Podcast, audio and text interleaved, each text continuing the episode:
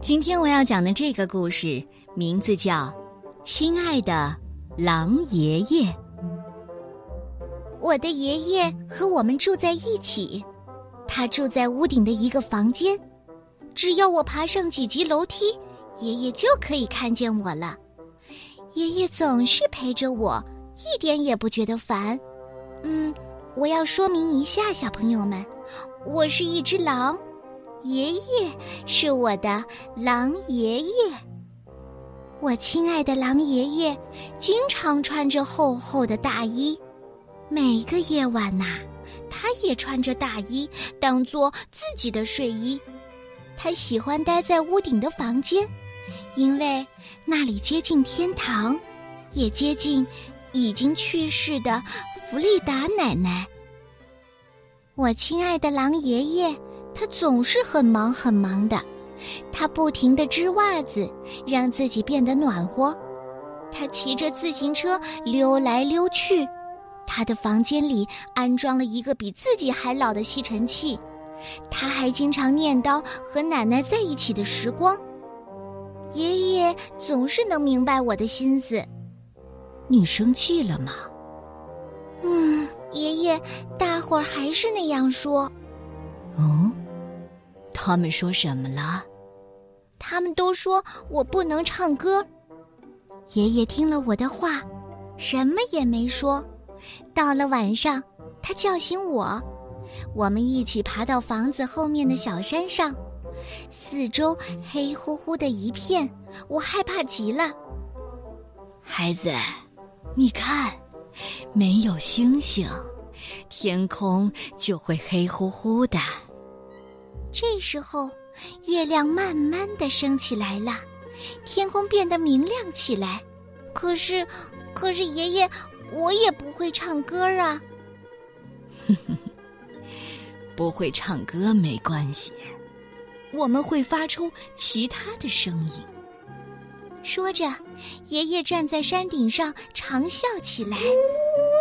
啊，爷爷的声音啊，听起来是那么美丽，那么沧桑，又充满了深情。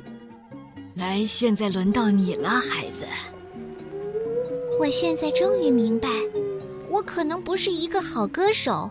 可是啊，我也可以对着月亮长啸，就像我的爷爷一样。我难过的时候，爷爷也能一眼就看出来。孩子，你看起来很伤心呐。每个人都会骑自行车，可是，可是我不会。没关系，我会教你的。可是，可是爷爷，我也没有自行车。哎呀，我差点忘了，爷爷会做很多很多的东西呢。他找来一盘旧磁带和几个破车轮，连锤头和钉子都不需要呢，就学着我们的邻居给我做了一辆超级伟大的自行车。有时候我很害怕，爷爷也可以帮上我的忙。爷爷，爷爷，我的球飞过篱笆了，我拿不到它了。哦，这种事情我也碰上过，孩子。可是，可是爷爷，我们的邻居可怕极了，他的名字叫阿德尔伯特。爷爷就把邻居画在一张纸上，他的眼睛里闪耀着火花，他的臭嘴巴可以杀掉昆虫，他的牙齿啊可以嚼烂电话本。可是爷爷，我把球踢到了他的头上。他张大嘴巴，就像要吞掉我一样呢。是吗？别怕，你自己试一试吧。哎，对不起，你能把球还给我吗？阿尔伯特看着我，过了很久，他用嘴巴叼起球递给了我。啊，我不但拿到了球，还认识了一只漂亮的山羊呢。我亲爱的狼爷爷做过很多很多种工作，他在马戏团待过，做过淘金师傅，学过厨师，开过飞机，还当过海盗。爷爷当海盗的时候，有一个非常大的百宝箱，里面装满了黄金和宝石。可是啊，现在他只有一个小小的宝箱了。嗯，或者说那只是一个旧箱子，里面装着很多的小东西，什么发卡啦、旧照片啦、小鹅卵石哦，还有硬币。可爷爷总是说：“这是我所有的回忆。”他多半是笑着说，可是有时候也会突然变得很伤心呢。爷爷开着飞机到过遥远的非洲，在那里，爷爷发现了一条被卡在睡库里的鳄鱼，救了他的命，还和他成为好朋友。